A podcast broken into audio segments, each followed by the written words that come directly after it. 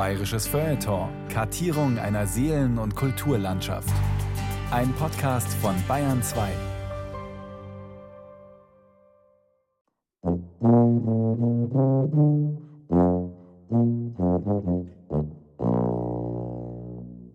Es hat immer mal wieder jemand gegeben am Anfang, der gesagt hat, hey, du bist ja Frauen trotzdem lustig oder so. Natürlich gibt es so Vorurteile, aber ich glaube, dass mittlerweile die Frauen im Kabarett oder Comedy so erfolgreich sind, dass es überhaupt kein Thema mehr ist. Humor ist tatsächlich nicht ans Y-Chromosom geknüpft. Die Information scheint jetzt auch in der breiten Öffentlichkeit anzukommen. Wenn ich mir überlege, wie das noch vor 35 Jahren war, da hatten wir Komikerinnen wie Helga Feddersen, also die kann man alle an einer Hand abzählen. Und wir haben heute eine ganz andere Bandbreite von Anke Engelke über Lisa Fitz bis Caroline Kebekus und so weiter. Das wirkt sich auf den Alltagshumor aus. Die Hälfte der Bevölkerung muss jetzt nicht mehr zum Lachen in den Keller gehen. Aber warum bloß werden Frauen dann in gewissen Humorkontexten immer noch ausgegrenzt, um nicht zu sagen diskriminiert? Me too. Es gibt immer so Ghettos für Frauen, auch im Kabarett. Also es gibt so die Sonderfrauensendungen und die gemischten Frauenabende. Und zum einen ist es gut, dass es die gibt, weil manche Frauen würde man nie zu sehen bekommen, wenn es nicht in diesem Rahmen stattfinden würde. Aber es ist doch traurig, es braucht immer die Frauenkabarettreihe. Umso wichtiger, dass wir Frauen jetzt und hier in Sachen Lachen zusammenhalten. Nicht nur zum Schutz der echten und falschen Blondinen unter uns. Zusammen wiegen wir nämlich mehr als alleine. Die Comedienz Caroline Kebekus und Martina Hill zeigen es uns in ihrer Sendung Pussy Terror TV unter dem Titel Rebecca und Larissa erklären die Welt. So lassen sich weibliche Synergien komisch nutzen. Nämlich zum Beispiel, wenn es ein Themengebiet gibt, wo zum Beispiel ich gar keine Ahnung habe, dann weiß Larissa nichts. Ja. Oder wenn es ähm, eine Sache gibt, wo die Larissa eine riesen Wissenslücke hat. Zum Beispiel. Ne, dann habe ich keine Ahnung. Am Mikrofon ist Caroline Ebner, meines Zeichens Schauspielerin und Kabarettistin. Ich begrüße Sie zu einer lustigen Frauenstunde, die ganz nebenbei auch der Gender-Statistik der öffentlich-rechtlichen Medien ein klein wenig aus der Schräglage verhilft. Ich bitte um Vorschusslorbeeren für unseren rein weiblichen Staff. Für die Tontechnikerin Susanne Herzig, die Redakteurin und Regisseurin Lydia von Freiberg und an der Tuba, der Bratsche sowie mit eigenem Gesang die Musikerin Efi Kegelmeier.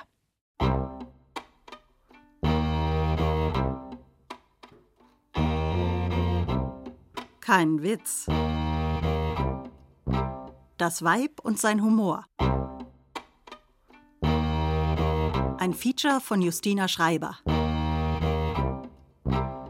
Seien Sie unbesorgt. Wir Frauen stauben hier ganz bestimmt nicht nur billige Lacher und Lacherinnen ab. Wozu gibt es Männer? So viel auch zum Thema Putzen. Wobei wir selbstverständlich durchaus bereit sind, ab und zu auch mal vor der eigenen Haustüre zu kehren. Aber mit eher angezogener Spaßbremse, versteht sich, weil sich das Geschlechterhickhack nämlich, wie gesagt, leider noch längst nicht flächendeckend erledigt hat. Oder auch glücklicherweise, weil es sich ja mal mehr, mal weniger herrlich oder dämlich darüber lachen lässt, je nachdem. Die Kabarettistin Martina Schwarzmann kann jedenfalls einige Lieder davon singen. Es hat sich nicht erledigt. Also es ist ja bei mir auch Thema. Also ich habe eine Stelle im Programm, wo ich erzähle, dass mein Mo heimkommt und sagt, die Fensterkehren mal wieder putzt. Und dann sage ich, ja, kannst du ja machen, bist du jetzt wieder da. So, und es ist in Gegenden, da wird der Pfiffer, es gibt Gegenden, da ist ganz still und es gibt Gegenden, da wird laut brüllt. Und je ländlicher das ist, desto mehr merkt man, die Frauen daten gern klatschen, trauen sich aber nicht. Und dann gibt es aber auch wieder Gegenden, wo da großes Gejohle ist. Und es gibt da manchmal einen einzelnen Mo, der dann Buh schreit und sich dann den Rest des Abends dafür schafft. Genau, aber es macht mir Spaß.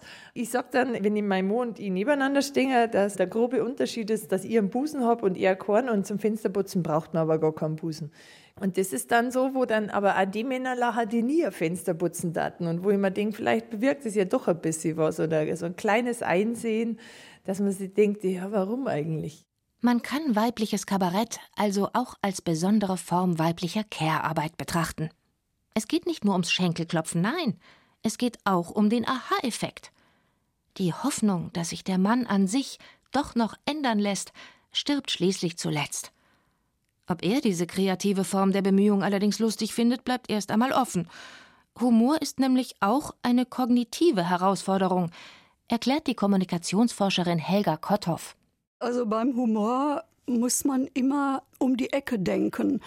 Also es wird etwas gesagt, also ich nehme jetzt mal einen Witz, das sind immer die schlichtesten Beispiele. Er, dein Gemecker geht bei mir zum einen Ohr rein und zum anderen wieder raus. Sie, es ist ja auch nichts dazwischen, was es aufhalten könnte. Also sie nimmt diese Metapher nicht in ihrer Ganzheitlichkeit wie üblich, sondern arbeitet sich sozusagen am Bild ab. Dadurch kommt so eine Pointe zustande. Also sie nimmt nicht die übliche Lesart, sondern eine sehr kreative, eigenwillige Lesart. Und schon hat man eine Art von Pointe, das ist typisch für Witze. Und Humor hat ganz, ganz viele Spielarten.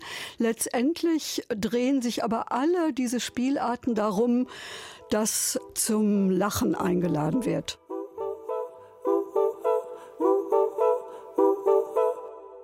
Jetzt überlege ich gerade. Ja, es gibt nämlich viele Sachen. Also es gibt ein Lied bei mir, das heißt, es scheint jetzt so, wie wenn das alles ziemlich versaut war. Ein Lied heißt, wer Fegeln will, muss freundlich sein. Und dann singe ich, dass einfach schon reicht, wenn man nach dem Klo das Fenster mal kurz aufmacht. Und das ist Wahnsinnsgelächter. Und ich werte das schon als Gelächter eher über Männer als über Frauen. Und äh, beide lachen natürlich, weil der eine fühlt sich ertappt und der andere fühlt sich verstanden. es gibt bestimmt ein paar, wo es andersrum ist, aber Genau, da wird ja dann schon über Männer gelacht, aber es wird halt nicht so draufgesorgt. Logisch, die traditionellen Rollenmuster wirken noch nach. Aber genau deshalb hat sich mit dem Aufblühen der weiblichen Witzkultur seit den 1990er Jahren das Themenspektrum medialer Komik deutlich erweitert.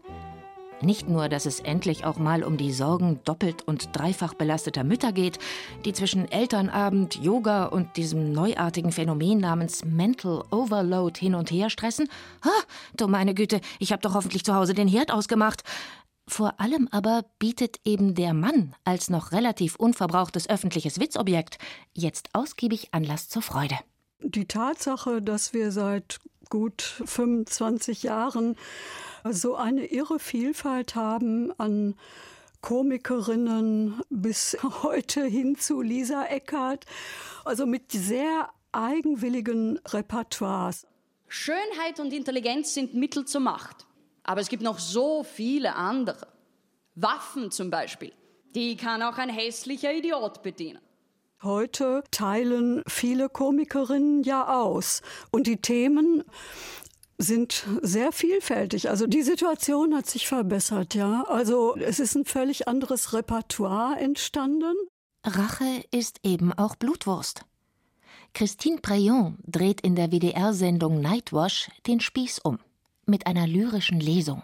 Ich lese aus dem Zyklus Männer sind primitiv, aber glücklich von Mario Barth. Das Gedicht Nussloch. Pass auf, pass auf, pass auf. Das ist so geil, echt Bohr, echt Hammer.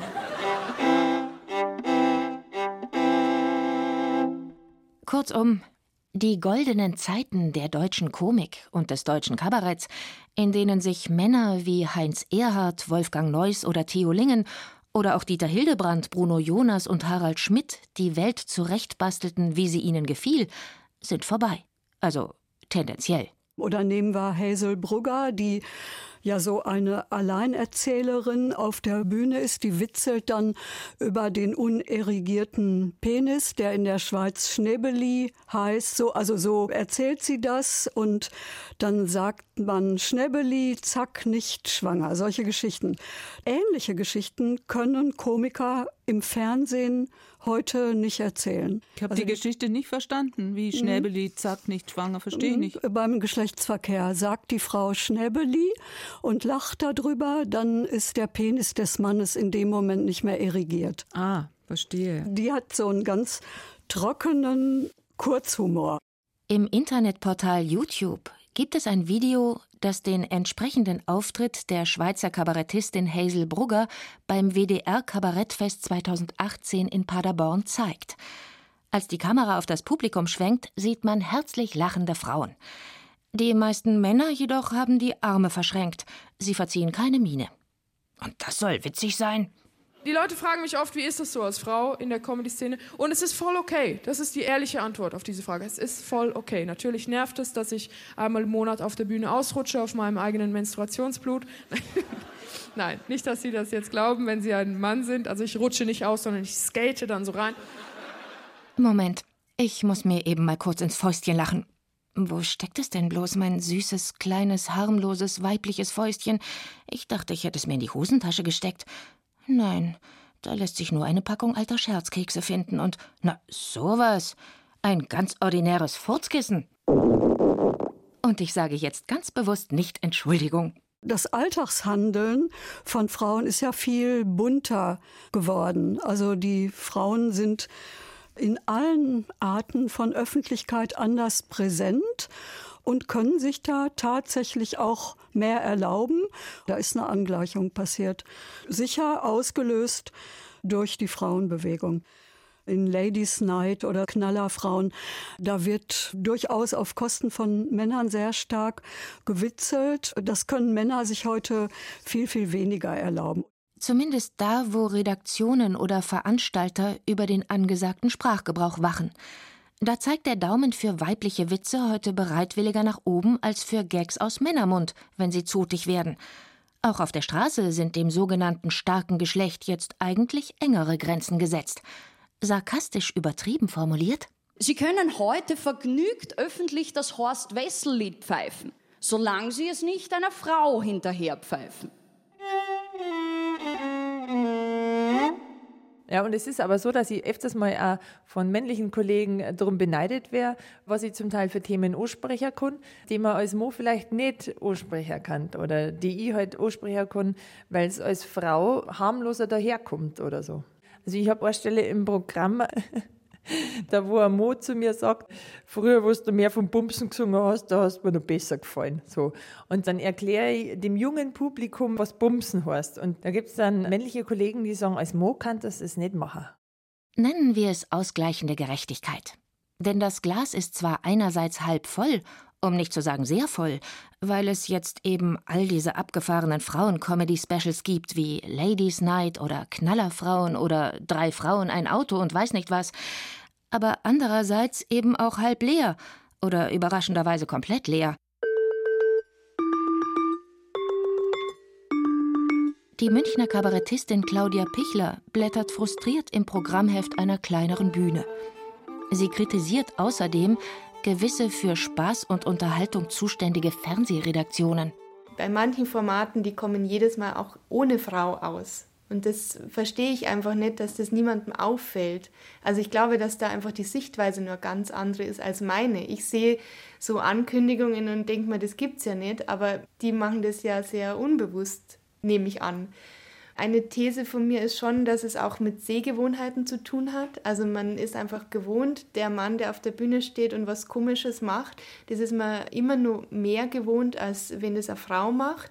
Da wird erst einmal auch nach Äußerlichkeiten beurteilt und was ist jetzt sie für eine, wie schaut die aus, wie redet die, was hat die vor. Da ist man, glaube ich, im ersten Moment einfach skeptischer, als wenn da einfach irgendein Mann das macht. Die Poetry-Slammerin und Kabarettistin Sarah Bosetti stimmt ihrer Kollegin zu. Es gibt doch auch so diese Sache, dass Leute irgendwie sagen, oh, mein Navi darf keine weibliche Stimme haben, weil ich habe keine Lust, dass eine Frau mir sagt, wo es irgendwie langgehen soll und so. Ne? Und ich glaube, dass das ein bisschen auch das Problem mit dieser Bühnensituation ist, dass die Leute dann irgendwie denken, boah, ich lasse mir doch jetzt von einer Frau nicht erzählen, was hier im Land passiert. Und das, obwohl mit Angela Merkel 16 Jahre lang eine mächtige Frau die Steilvorlage für Parodisten und Parodistinnen des Landes bot. Trotzdem gilt weiblicher Witz offenbar immer noch als Ableger der großen Gattung menschlicher ist gleich männlicher Humor. Dieses Gerücht scheint sich auch in der Kabarett- und Comedy-Szene zu halten. Fürchten die Herren Humoristen etwa, dass man sie Seit an Seit mit genauso lustigen Frauen nicht mehr ernst nimmt? Nicht zu fassen, sagt die Kabarettistin Christine Preyon. es braucht immer die Frauenkabarettreihe. Dann denke ich mir, ja, die Männerkabarettreihe gibt es eigentlich gar nicht. Männerkabarett ist Kabarett und Frauenkabarett ist Frauenkabarett. Und solange wir darüber reden und reden müssen, gibt es noch echt viel zu tun.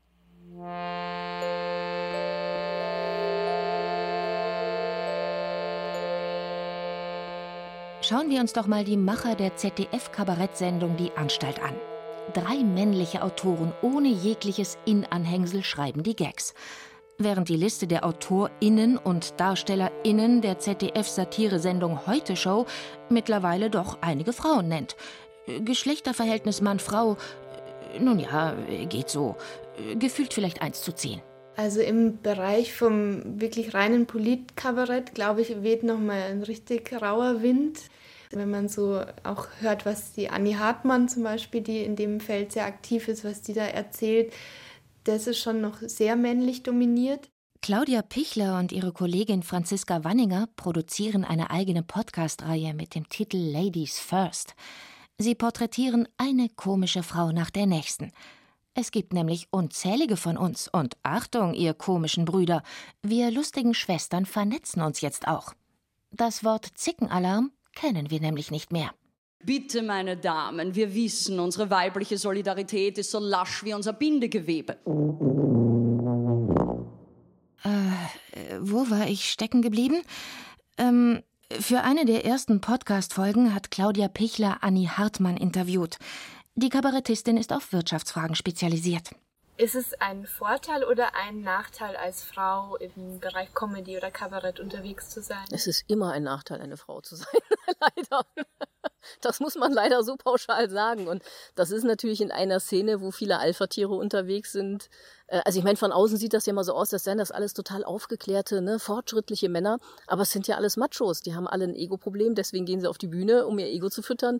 Und Männer mit einem Ego-Problem haben immer ein Problem mit Frauen. Und natürlich ist es dann schwer, in dem Bereich als Frau zu arbeiten. Aber in welchem Bereich ist es das nicht? Na gut, in den schlecht bezahlten natürlich.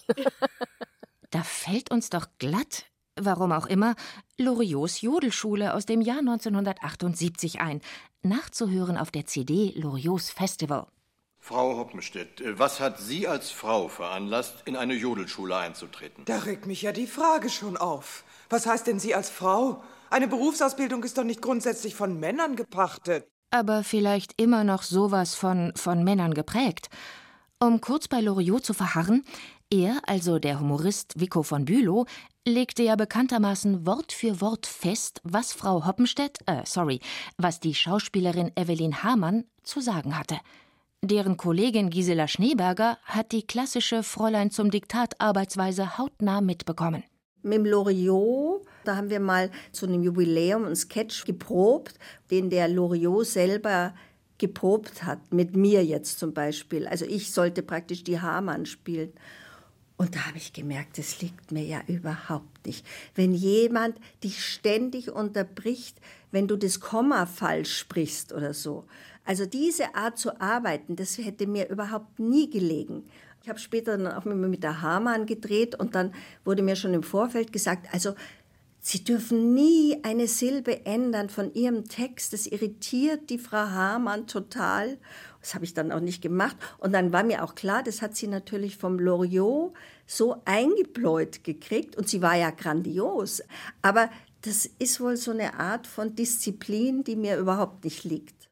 Ich versuche es mal und zitiere. Sie so, Holleri, du Dödel, du. Er so, du Dödel, die. Wie sagte nach weiblicher Lesart Frau Göttin, nachdem sie erst Adam und dann Eva erschaffen hatte, Übung macht die Meisterin. Doch wie sieht das Lernziel, wie sieht originär weiblicher Humor eigentlich aus? Gibt es ihn überhaupt? Ich kann immer nicht so nachvollziehen, wenn Frauen sagen, die Leute verübeln mir es, wenn ich zu derb bin zum Beispiel oder zu obszön. Das hört man öfter, aber ich für meinen Teil, ich merke halt, ich kann auf der Bühne auch nur so obszön sein, wie ich es mir selber zugestehe, weil das Publikum spürt sofort, wenn das nicht mehr zu mir passt. Also wo fühle ich mich wohl, so kann ich auf die Bühne gehen und das kann ich erzählen. Und da gibt es für mich thematisch überhaupt keine Grenzen. Also ich finde es eher schade, wenn sich Frauen dann öfter mal auf so softe Themen halt stürzen, weil es tatsächlich auch leichter funktioniert. Also das muss ich auch sagen. Ich tue mir auch schwerer, was Politisches zu machen. Das braucht für mich mehr Überwindung, mehr, also natürlich Recherche eh und auch mehr ähm, daran feilen, als wenn ich jetzt was über ein Tinder-Date erzähle. Da weiß ich, das funktioniert.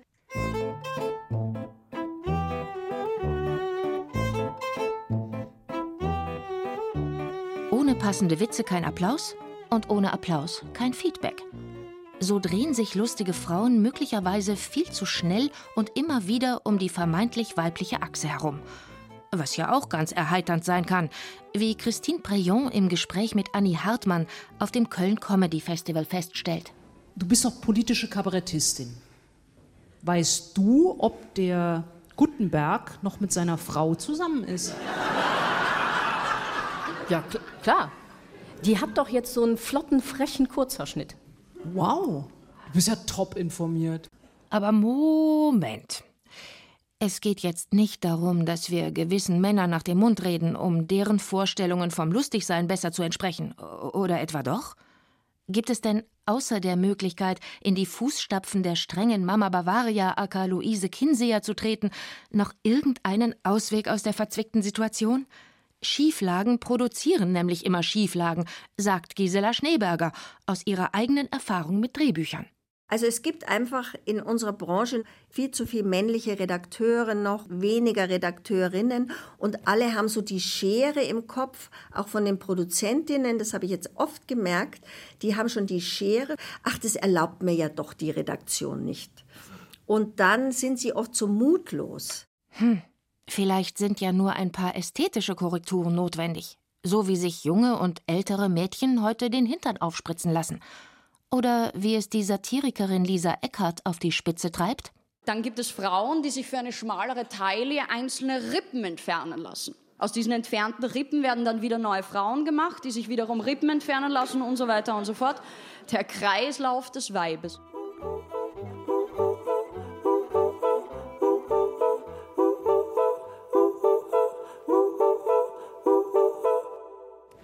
Glaube schon, dass Männer einen anderen Humor haben wie Frauen. Also schon. Ich glaube manchmal sexistischer vielleicht, keine Ahnung. Ja.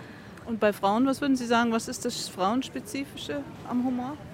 Ich glaube vielleicht eher mehr, nicht intellektuell, aber schon ein bisschen, denke ja. ich. Nicht bessere Witze, aber... Aber ich glaube sogar manchmal gegen Männer gerichtet. Also, ja, ja also, kommt drauf an. Ja, ja. kommt drauf an eben. Ich glaube, Männer, die haben so vielleicht einen etwas derberen Humor, während die Damen vielleicht eher den etwas hintergründigen Humor haben.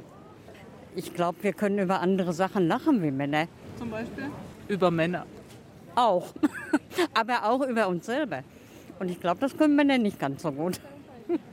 Meine Frau hat nicht Unrecht. Es ist so. Ich glaube, es ist zwangsläufig so, weil wir einfach anders sozialisiert wurden. Es gibt Themen, die sind für Frauen immer noch so, dass man eher sich ins Abseits gestellt fühlt, wenn ich das jetzt lache. Das mache ich dann eher mit meiner Schwester, mit meiner Mutter im kleineren Kreis. Und es würde für mich so eine Entblößung bedeuten, das jetzt in der Öffentlichkeit zu tun. Ich glaube schon, das hat viel mit diesem Scham zu tun. So eine anerzogene Scham. Ohne das uferlose Gender-Thema unentwegt recyceln zu wollen.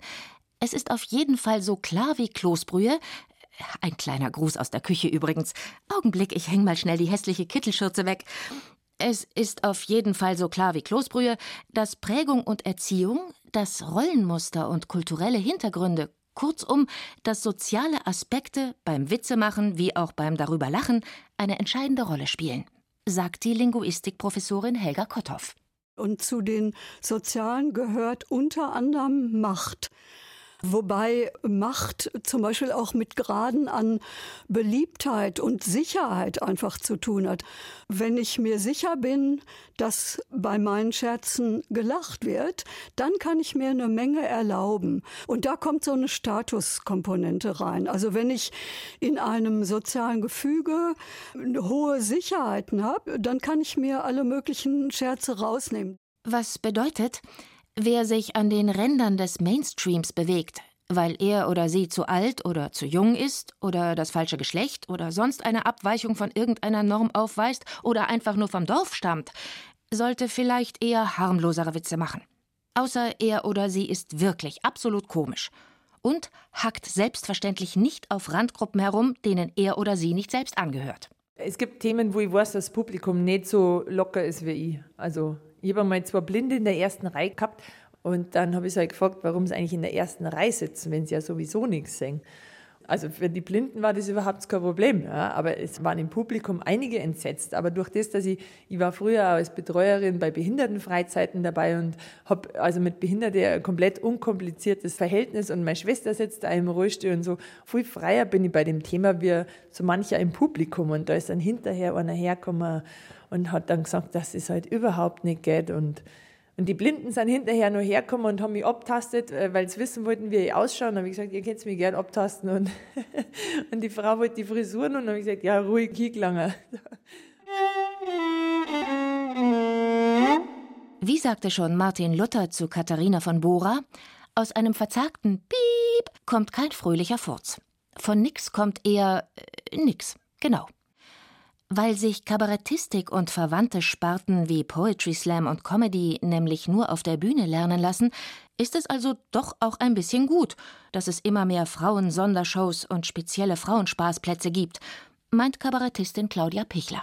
Also die Frauen brauchen Bühnenzeit, um auch besser zu werden und dann auch schneller irgendwie im Fokus so. Also ich merke schon, ich habe nur nicht so lange her angefangen und das läuft sehr gut was einfach auch damit zu tun hat, dass sich schon was geändert hat, also im Bewusstsein, dass man Frauen jetzt schon auch sucht. Aber wir können die Hände, wie gesagt, noch längst nicht in den Schoß legen. Fragt sich nur, wohin sonst damit beim Reden? Die Finger wild kneten? Oder still zur Raute formen? In die Haare fassen oder ins Gesicht, an den Mundwinkel zum Beispiel? Oder die Arme erstmal baumeln lassen, um dann plötzlich bedeutungsvoll eine Faust zu ballen? Äh, keine Ahnung. Wo kann sich eine zukünftige Rampensau eigentlich unverkrampft austoben, ohne gleich krass beobachtet zu werden?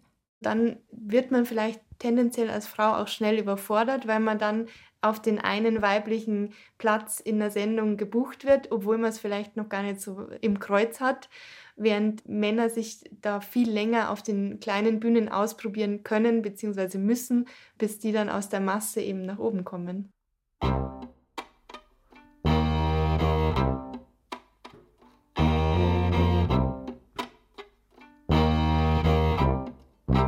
Ich bin vielleicht ein bisschen altmodisch, aber wenn ich die Seele baumeln lassen will, dann gehe ich auf den Dachboden und suche mir den stärksten Querbalken aus. Die österreichische Kabarettistin Lisa Eckert, die 2015 mit 23 Jahren erstmals Aufsehen erregte, hat es geschafft. Sie ist ganz oben angekommen, dort, wo die Luft sehr dünn wird, also in diesen extrem Alpha-Männchen dominierten Politkabarettformaten wie Nur im Ersten oder Die Anstalt im ZDF. Ich wurde viel zu schnell erfolgreich. Und jetzt zeigen Sie mir einen Mann in der Kabarettszene, mit dem ich mich nicht runterschliefe. Sie macht härtere und respektlosere Witze als so mancher Macho.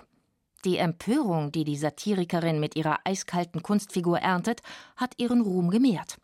So läuft es, wenn es läuft. Echt skandalös.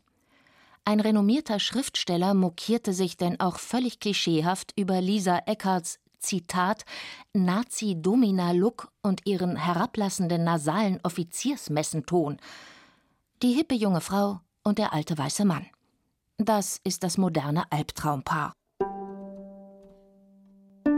Wobei sich die Debatten allerdings mehr und mehr von den Zeitungsfeuilletons ins wild wuchernde Netz verlagern, in die Kommentarfunktionen von YouTube-Videos oder Instagram-Clips zum Beispiel. Ob Männlein oder Weiblein, ob bei Twitter oder TikTok, im Internet treibt die Humorszene ihre buntesten Blüten. Hier wird im Sekundentakt um Klickzahlen und Aufmerksamkeit von der richtigen Seite gebuhlt. Also was für uns schon echt bedeutsam ist, dass man gutes Videomaterial hat, dass man auf YouTube vertreten ist, dass Veranstalterinnen und Veranstalter sofort irgendwas anschauen können und da wird eben auch, wenn man in einer Fernsehsendung war, wird dann auch das Material online gestellt und da gibt es halt eben dann die Kommentare, die zum Teil auch sehr hart sein können. Ich will tatsächlich ungern immer alles darauf reduzieren, dass ich eine Frau bin und deswegen äh, irgendwie angefeindet werde.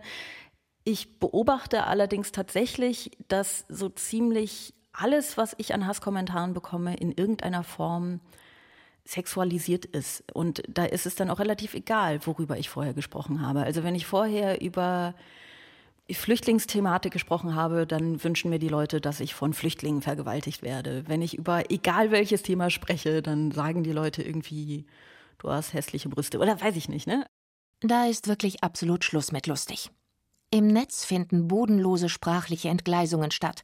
Psychologen sprechen vom Online-Disinhibition-Effekt, der totalen Enthemmung.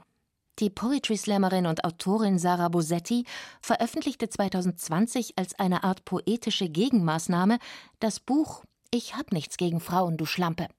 Immer wenn ich mich politisch äußere, vor allem zum Thema Feminismus, schreiben mir ein paar von euch böse Dinge. Und weil es zu viel Hass gibt auf der Welt und zu wenig Liebe, habe ich mir angewöhnt, alle paar Wochen aus den schönsten Hasskommentaren, die ich bekomme, etwas noch Schöneres zu machen, nämlich Liebeslyrik.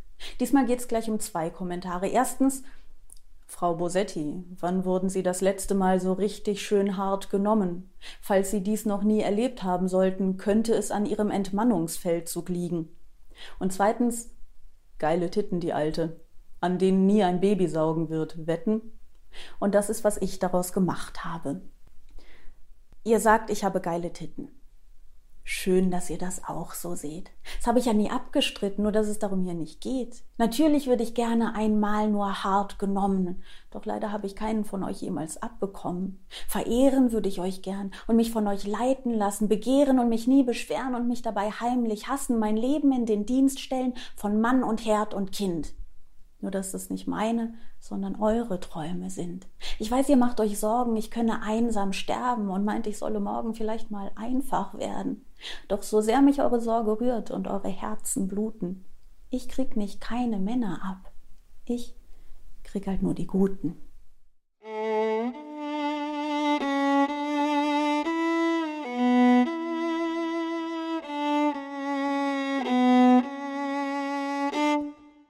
Schlagfertige Frauen im Rampenlicht brauchen feinsinnige Waffen und doppelbödige Rüstungen. Und sie müssen Eier haben, wie wir Frauen heute komischerweise gern sagen. Sind damit wirklich die zwei männlichen Hoden gemeint? Oder geht es um das traubenartige Zeug an unseren Eierstöcken? Wenn ja, warum? Egal. Lisa Ecker zum Beispiel treibt auf jeden Fall ein hochriskantes Spiel mit dem Feuer, wenn sie, wie bei der Verleihung des Kabarettpreises Salzburger Stier 2019, eine Provokation nach der nächsten raushaut. Man wird ja oft mit der Frage konfrontiert, sind Männer lustiger als Frauen? Ein für allemal ja.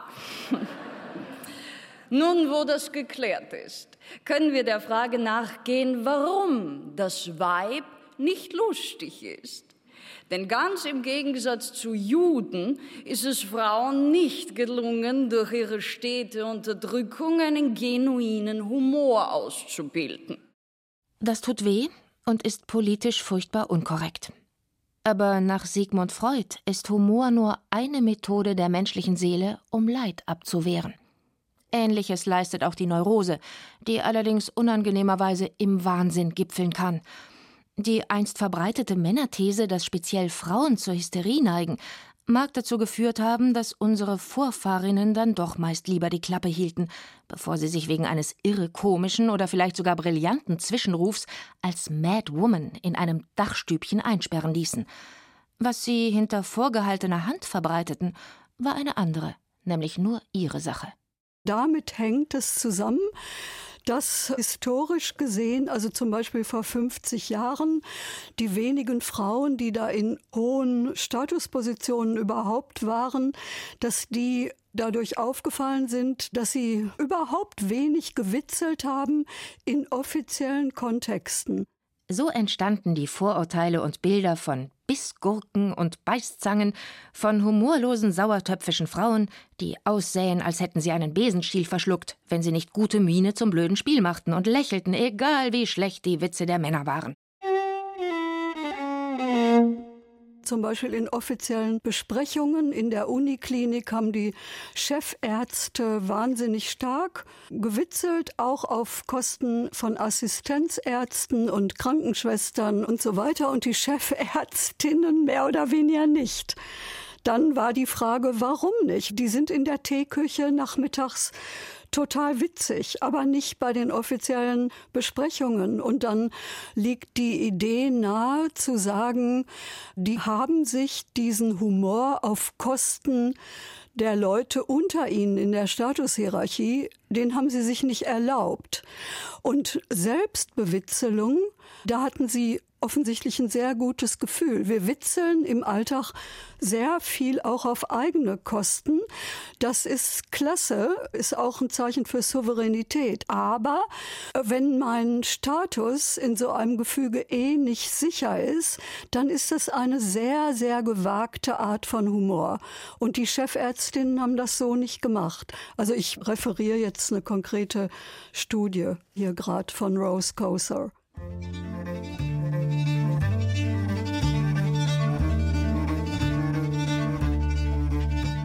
Ich glaube, ich hatte immer einen ganz guten Blick für Situationskomik.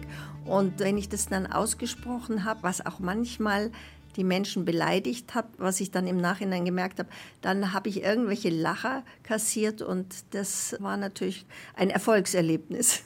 Die Schauspielerin Gisela Schneeberger war keine gute Schülerin, dafür aber ein begnadeter Klassenkasperl, obwohl es die weibliche Form gar nicht gibt. Auch Clownin hört sich nicht gerade komisch an. Nur dem Narren hat man eine Närrin zur Seite gestellt. Im Gymnasium stand dann mal im Zeugnis ein Satz, Gisela ist sehr geltungsbedürftig. Und ich wusste nicht, was das ist. Und ich wusste nur, dass es was unheimlich Degradierendes ist. Vielleicht stand sogar geltungssüchtig. Ich, also es war irgendwas Negatives. Und ja, das kann schon sein. Also ich glaube, jeder, der Schauspieler wird, der will ja irgendwie, eigentlich ist es ja immer es buhlen um Anerkennung und Lob und all diese Sachen. Mutterwitz bedeutet angeborene Lustigkeit. Damit ist eigentlich alles gesagt. Ich weiß noch, ähm, älterer Lehrer, der schon der Lehrer von meinem Vater war. Es war ein sehr strenger Lehrer und der hat zu mir gesagt, vielleicht, wenn du mal da und da in die Schule kommst, dann wäre ich vielleicht mal der Lehrer. Und dann habe ich gesagt, ach, da bleibe ich lieber ein Jahr sitzen. Und das habe ich mit fünf gesagt, da habe ich mich noch gar nicht auskennt mit der Schule oder so. Ich war noch nicht einmal in der Schule und da habe ich einfach gewusst, das ist ein guter Spruch und den haue ich jetzt raus. Und das war natürlich meine Eltern peinlich, aber, aber ich habe schon immer das Gefühl gehabt für einen guten Spruch und Timing und Trocken. Auch wenn die deutsche Sprache bislang die Männer bevorzugte, Frauen sind deshalb von Haus aus nicht weniger lustig um dies hier und jetzt nochmal zu betonen. Im Gegenteil. Frauen waren also zu Hause oder unter Freundinnen immer schon witzig. Ihnen wurde nur scheibchenweise der Schneid abgekauft. Durch Väter, Lehrer, Ehemänner, Chefs. Okay, nicht pauschal und nicht jeder. Außerdem haben wir Frauen es bis heute ja auch wirklich fein, wenn wir in der Küche zusammenhocken und komische Salate oder anderen Kaiserinnenschmarrn aushecken, nicht wahr? In die Runde, Ah, da fällt mir ein, kennt ihr das Rezept, das Karl Valentin seiner Partnerin, der ehemaligen Soubrette Liesel Karlstadt, direkt auf den Leib geschrieben hat? Drei Pfund Rindfleisch hat man klein, tut das in den Hafen, nein, etwas Pfeffer, etwas Salz, dazu einen Löffel Schmalz, drei Zitronen ohne Kern, den Geschmack, den hat man gern, kalte Sauce vom Reragu, schüttet man dem Ganzen zu, auf Leber, Käse und Honig, Sardinen und Spinat, gefärbte Eierschalen mit Mandelschokolade, auch Paprika und Erdbeer, zwei Liter Lebertran, drei Pfund gesottene Erbsen, vermischt mit Marzipan, Schweizer Pillen mit Sauerkraut, Zungenwurst mit samter Haut, Naphthalin und Wagenschmier, feingeschnittenes Glaspapier, Ananas und Karbiol, Bismarck, Hering und Odol, Essig, Gurken, Fliegenlein, das kommt alles mit hinein. Na bitte. Eine lustige Idee braucht auch die kongeniale praktische Umsetzung. Was wäre Karl Valentin ohne Liesel Karlstadt gewesen? Nur eine halbe Portion. Genau. Grundsätzlich gibt es ja oft die Konstellation der komische Mann, der eben auch die Texte schreibt und dann eben eine Partnerin an seiner Seite hat. Also wenn man jetzt an Loriot denkt oder Karl Valentin und dann Liesel Karlstadt, die natürlich auch viel mehr geleistet hat, als vielleicht äh, im allgemeinen Bewusstsein ist, aber auf der Bühne einfach als Stichwortgeberin fungiert. Also die auch sich verwandelt, die auch in Rollen schlüpft, aber die eigentlich die Genialität des Mannes unterstützt.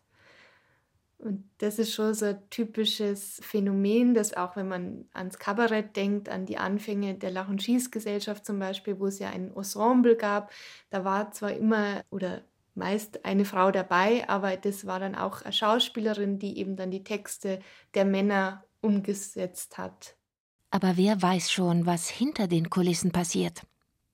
Ursula Herking und Lore Lorenz, die Namen der Frauen, die in der jungen Bundesrepublik Kabarett machten, sind schnell aufgezählt. Und im Fernsehen gab es ein paar lustige Partnerinnen von Komikern, wie Rotraud Schindler etwa, Didi Hallervordens Ehefrau. Gisela Schneeberger war mit dem Regisseur und Drehbuchautor Hans-Christian Müller verheiratet. Zusammen mit Gerhard Polt bildeten die drei eine heitere Arbeitsgemeinschaft. Mit dem satirischen Film Kehraus landeten sie 1983 einen Hit. Die Schauspielerin, die viele Jahre an Polls Seite auftrat, fühlte sich nicht benachteiligt. Die haben bei uns im Wohnzimmer geschrieben, die zwei, und dann haben sie es mir immer so vorgelesen und ich habe gnadenlos alles verrissen. Also ich habe wirklich total kritisiert. Äh, zum Beispiel den Film Mann spricht Deutsch gäbe es gar nicht, wenn ich nicht den anderen Film, den wir eigentlich machen wollten, den die geschrieben hatten, wenn ich den nicht in Grund und Boden gestampft hätte. Also da habe ich ein gutes Talent, glaube ich, zu sagen, das, was nicht stimmt. Ich kann nicht immer genau sagen, wo es dran liegt, aber wenn ich es nicht komisch fand, haben wir es auch nicht gemacht. Insofern kam ich mir eigentlich nicht so als gnädiger Frauenpart vor oder so. Wobei sie allein eben auch nicht dafür sorgen konnte, dass die wenigen Frauengestalten in Gerhard Polls fiktiven Bühnenwelten ein gescheites Profil bekamen. Claudia Pichler nickt. Die Kabarettistin ist ausgewiesene Poltologin, beziehungsweise Frau Dr. Polt, wie eine Zeitung karlauerte. Denn sie hat 2017 über Gerhard Polts Werk promoviert. Also im Kosmos Polt wäre ohne Gisela Schneeberger frauentechnisch nichts los. Das kann man so sagen, ja. Hinter jeder lustigen Frau steht ein noch lustigerer Mann. Ist das so? Oder umgekehrt? Oder vielleicht auch egal. Hauptsache, wir lachen uns schlappe Ohren. Nein, so läuft die Sache mit dem Hasen und der Häsin heute nicht. In Zeiten, in denen Quoten und Quotienten, Algorithmen und Kurven die Welt zu beherrschen scheinen, müssen auch die Geschlechtszugehörigkeiten exakt bilanziert werden. Selbst wenn dann auf Gendersternchen komm raus überraschend viele herauskommen. Also der Tatortreiniger Bjarne Mädel verdankte sein komisches Auftreten auch dem witzigen Händchen der Drehbuchautorin Mitzi Meyer, aka Ingrid Lausund. Oder rücken wir die Frau, die die gagreichen Eberhofer-Krimis schreibt, für einen Moment in den Vordergrund, Rita Falk? Wie gesagt, na bitte. Doch unter uns Kaffeetanten, wenn wir uns vor Lachen biegen, könnten wir die ganze Menschheit umarmen. Chromosomensätze hin oder her. Wir drei Schwestern haben jeden Abend, wenn wir unser wirklich damals 50er Jahre sparsames Abendessen bekamen, haben wir immer Schauspielerinnen gespielt. Und meine älteste Schwester durfte die Lilo Pulver sein, meine mittlere die Romy Schneider. Und zu mir haben sie gesagt, du bist die Grete Weiser. Das war ja so eine alte Komödiantin und vielleicht hat mich das irgendwie ich weiß es nicht, obwohl ich die Grete Weiser gar nicht kannte, aber die war ja schon damals ziemlich alt. Also so haben die das einfach bestimmt und wir haben dann immer gesagt, bitte reichen Sie mir mal den Lachsschinken. Es war aber nur irgendwie so ein Butterbrot mit Zucker drauf oder was. Also wir haben da so richtig ja manieriert gespielt. Die alleinerziehende Mutter, die Söse und Komikerin Grete Weiser glänzte in den 1930er und 1940er Jahren in den Rollen der schlagfertigen Zofe und der Berliner Kodderschnauze. In Filmen wie Die göttliche Jette oder Wir machen Musik lebte sie ihr komisches Talent voll aus. Ungeachtet der Tatsache, dass ihre Texte aus der Feder von Männern stammten. Eine gute Humoristin macht eben immer eine gute Figur, ob in Hosen oder Rock. Ist das alles drin, was ich so infiziere? Wird das Ganze mit einem Löffel umgerührt? Glauben Sie sicher, ich schmecke wirklich delikat? Sehen Sie, so entsteht der komische Salat? Eine lustige Frau ohne Mann ist wie ein Fisch ohne Fahrrad. Ha, ha, ha. Durchaus alleine überlebensfähig. Selbst wenn es ein überaltetes Fernsehpublikum heute immer noch nicht glauben mag. Aber vielleicht hatte Otto Walkes ja recht, der übrigens auch eine weibliche Gagschreiberin gehabt haben soll. Und der Mensch stumpft beim Gaffen ab? Oder verkauft die Frau ihr Schaffen doch eher zu schlapp? Ich bin regelmäßig beim Günter Grünwald in der Grünwald Freitagskomödie zu Gast als Fachfrau fürs Bayerische und erkläre ihm halt dann Bräuche. Und das heißt, ich komme in die Sendung rein, setze mich zu ihm an den Schreibtisch und wir reden darüber, also beziehungsweise ich erzähle ihm was, er reagiert darauf. Und tatsächlich ist es aber so, dass die Leute überwiegend das so wahrnehmen, dass er die Texte schreibt und ich das quasi einfach spiele, weil das so die gewohnte Haltung ist oder die Annahme ist. Die Frau, die selbst ihre Texte schreibt, das ist für viele immer noch ungewohnt.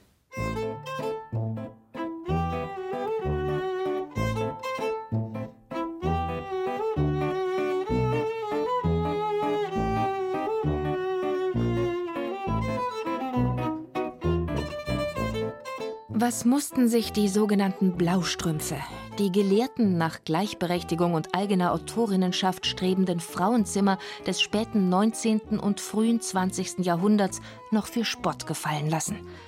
Überhaupt waren die Vertreterinnen des weiblichen Geschlechts ja in jeder Lebensphase und Lage gut für Witze, sprich Männerwitze. Schwiegermütter, Ehefrauen, Prostituierte. Von den Blondinen gar nicht mehr zu reden. So wurde das hierarchische bürgerliche Kräfteverhältnis zementiert. Sie unten und er oben. Die Frau als Objekt, der Mann Subjekt des öffentlichen Humors. Kein Wunder, dass der Ruf des Freudlosen auch den Emanzen der 1970er und 1980er Jahre anhaftete. Die Kabarettistin Martina Schwarzmann blickt zurück. Frauenkabarett war automatisch, hat es geheißen, dass das Publikum vielleicht genervt wird von emanzipatorischen Themen. Es hat so Dinge 80er, 90er noch Vorurteile gegeben und ab 2000 oder so ist es dann besser geworden oder anders geworden. Es hat mehr Frauen gegeben, die einfach lustig waren, vielleicht ohne Riesenbotschaft. Aber erst einmal hatte weibliche Emanzipation rein gar nichts mit Spaß und Gaudi zu tun. Die Comediennes Caroline Kebekus und Martina Hill klären als Rebecca und Larissa in einer Folge ihrer Pussy-Terror-TV-Serie genau darüber auf. Es heißt Feminismus, wenn man mal genau hört. Was steckt in dem Wort drin? Muss. Ich frage mich ganz ehrlich an dieser Stelle, warum heißt es nicht Feminist? Feminist kann oder Feminist möchte zum Beispiel. Ja, oder Feminist darf. Alles ist besser als muss. Tja, mögen hätten wir schon wollen, aber dürfen haben wir uns nicht getraut. Es war ein harter Weg.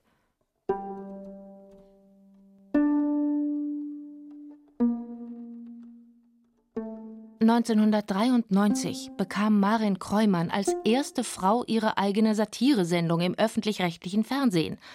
Als sie 28 Jahre später, im Herbst 2021, den Ehrenpreis des Deutschen Comedypreises erhält, bedankt sich die 72-jährige Schauspielerin während der Übertragung in Sat 1 auch bei den weißen Cis-Männern, die ihre Karriere befördert hätten. Neben Dieter Hildebrand, der sie irgendwann sogar mit eigenen Texten in seiner legendären Fernsehsendung Scheibenwischer auftreten ließ, war es der damalige Unterhaltungschef von Radio Bremen, Jürgen Breest, gewesen, der ihr die Tür öffnete. Und das in der Zeit, wo die Grundwahrheit war, Frauen sind nicht komisch. Das war sehr mutig von ihm. Und er musste mich übrigens überreden, das zu machen, weil ich mir es nicht zugetraut habe. Auch das war typisch, weil ich dachte, wenn es noch keine gibt, die das macht, eine Satiresendung bei den öffentlich-rechtlichen, wieso bin ich dann die Erste, die das kann? In ihrer Dankesrede erzählt Marin Kreumann, wie sie bei ihren ersten Bühnenauftritten mit Tomaten beworfen wurde und die Männer im Publikum riefen: Mädel, quatsch nicht, sing lieber! Die ebenfalls als einzige Satirikerin weit und breit gehandelte Simone Borowiak, in den 1980er Jahren Redakteurin beim Satiremagazin Titanic und Autorin des komischen Klassikers Frau Rettich, die Czerny und ich, wechselte bezeichnenderweise irgendwann hinüber zu einer männlichen Geschlechtsidentität. Witzige Frauen standen in der Öffentlichkeit lange wohl ziemlich alleine da. Wir erwischen die Grande Dame der deutschen Comedy, die Schauspielerin und Kabarettistin Marin Kreumann, in einer Drehpause auf dem Handy.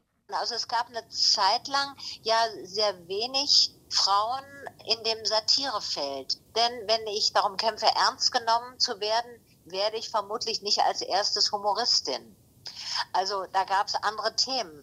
Aber trotzdem, wir haben, glaube ich, lange übersehen, dass es eine Machtposition ist, die Person, die sagt, worüber gelacht wird.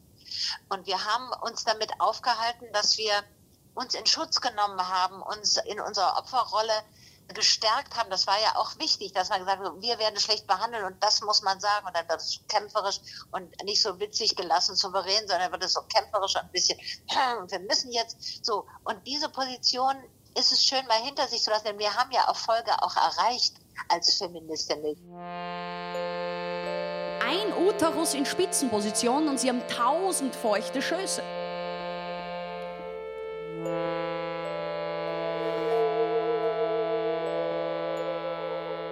Es kann nur lustiger werden für die Frauen, wenn das keine Perspektive ist. Nicht, dass wir jetzt den Jan Böhmermanns und Oliver Welkes der Zunft komplett den Verstand rauben wollen. Eins ist aber wohl klar. Die Bretter, die komische Frauen bohren, müssen in Zukunft wohl etwas dicker werden. Im Kreuz hätten wir es ja. Schließlich wollen und sollen alle, jede in ihrer Eigenart, gut darauf stehen können. Das ist heute weibliche Selbstermächtigung laut Witze zu reißen, auch über uns selbst. Sonst sind wir marginal. Mein Ansatz ist schon in einer Art Selbsterkenntnis, halte ich uns für würdig, uns auch selber zu verarschen. In diesem Sinne, wir sehen uns wieder.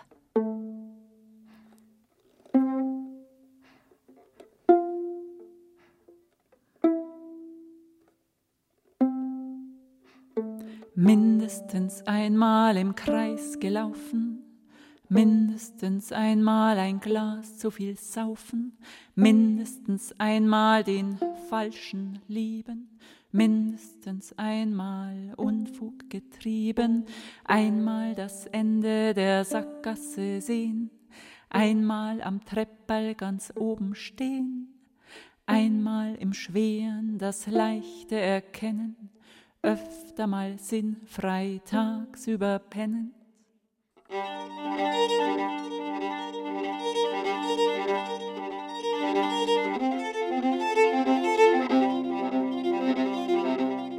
Kein Witz. Das Weib und sein Humor. Ein Feature von Justina Schreiber. Es sprach Caroline Ebner. Ton und Technik Susanne Herzig. Regie und Redaktion Lydia von Freiberg. Und Effi Kegelmeier hat musiziert. Mindestens einmal Zwiefachen tanzen, mindestens einmal Radiesel pflanzen, mindestens einmal den Frieden auf Erden, mindestens einmal gerettet werden. Ein oder dreimal die Liebe fürs Leben, einmal genussvoll mehr nehmen als geben, sehen, wo am Himmel die Grenze sein müsst, öfter mal gehen, wenn's am schönsten ist. Eine Produktion des Bayerischen Rundfunks 2021.